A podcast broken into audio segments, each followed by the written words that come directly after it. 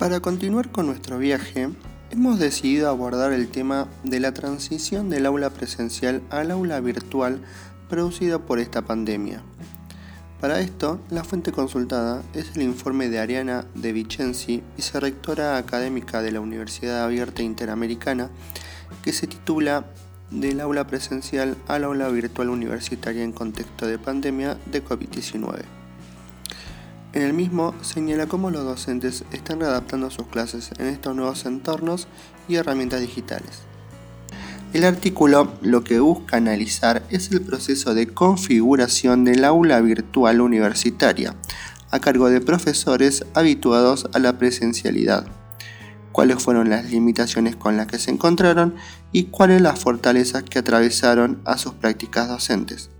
Lo primero que se debió hacer es entender dónde enseñar para poder focalizarse en cómo enseñar, teniendo en cuenta que el aula presencial supone el encuentro simultáneo del profesor y los estudiantes en un lugar determinado, siendo el tiempo y el espacio las variables que lo delimitan, en cambio, el aula virtual supone un encuentro en un espacio y un tiempo extendido, facilitado por las diferentes tecnologías digitales. Esta diversidad de herramientas digitales genera diferentes efectos en los profesores que cuentan con menor alfabetización tecnológica, teniendo en cuenta que para algunos la novedad se convierte en un desafío y para otros en una pesadilla. También hay que poder visualizar que el tiempo de organización y de aprendizaje tecnológico que implica la preparación de estas clases no es muchas veces el mismo. Las mayores dificultades que se presentaron han sido en el uso de la videoconferencia como espejo del aula presencial, sobre todo en profesores acostumbrados a clases expositivas teóricas con escaso tiempo de interacción con los alumnos. El cómo enseñamos fue otro tema de análisis, lo que supuso el inicio de un proceso de reaprendizaje de la manera de planificar y gestionar el proceso de enseñanza.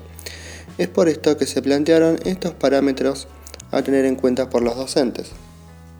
¿Qué resultado de aprendizaje se pretende lograr en cada clase? ¿Qué actividades autogestivas debe resolver el alumno para esa clase? Realizar una crónica de un texto, ver un video, analizar un caso o un problema en particular, entre otras cosas. Indicar si debe o no producir y entregar algún trabajo, qué actividades se realizarán en el espacio sincrónico qué actividad evaluativa o de cierre de la clase se propone. De este modo, la intencionalidad educativa de la clase se centra en la experiencia del alumno y no en la del docente, siendo el resultado de aprendizaje el propósito u objeto educativo. Se trata de actividades diversas con consignas claras y exhaustivas que explicitan qué se espera que el alumno resuelva, analice, compare, describa, relacione, evalúe, entre otras operaciones cognitivas para avanzar hacia el logro del resultado de aprendizaje previsto. Estas actividades asincrónicas se complementan con actividades sincrónicas, cuyo principal objetivo es consolidar el aprendizaje mediante el intercambio, la retroalimentación y profundización de los temas o la promoción del intercambio colaborativo entre pares, la implementación de estrategias de sondeo mediante herramientas digitales o preguntas en vivo contribuye a sostener la participación de los alumnos y constatar su comprensión. El cierre de cada clase se produce mediante una instancia de autoevaluación a cargo de los alumnos respecto de sus aciertos o limitaciones en la apropiación. Este tipo de enseñanza presenta algunas dificultades esenciales que se tienen que conocer para poder evitarlas y son durante la planificación, cuando el profesor no pondera la cantidad de actividades propuestas a los alumnos en una clase y genera una demanda excesiva de producciones que abruma a los estudiantes.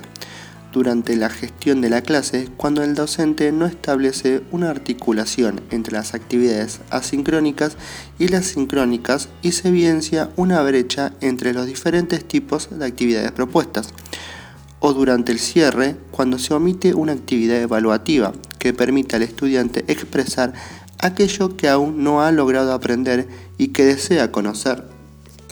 En conclusión, el desafío que se potencia hacia una modalidad híbrida de la educación supone dejar atrás las modalidades formativas centradas en la divulgación de conocimientos y abrazar estrategias de enseñanza centradas en el diseño de experiencias de aprendizaje. Se aspira a una organización de los contenidos mediante una narrativa multimedia gestionada a través de una secuencia de aprendizaje que jerarquice el trabajo colaborativo y la conformación de una comunidad de aprendizaje.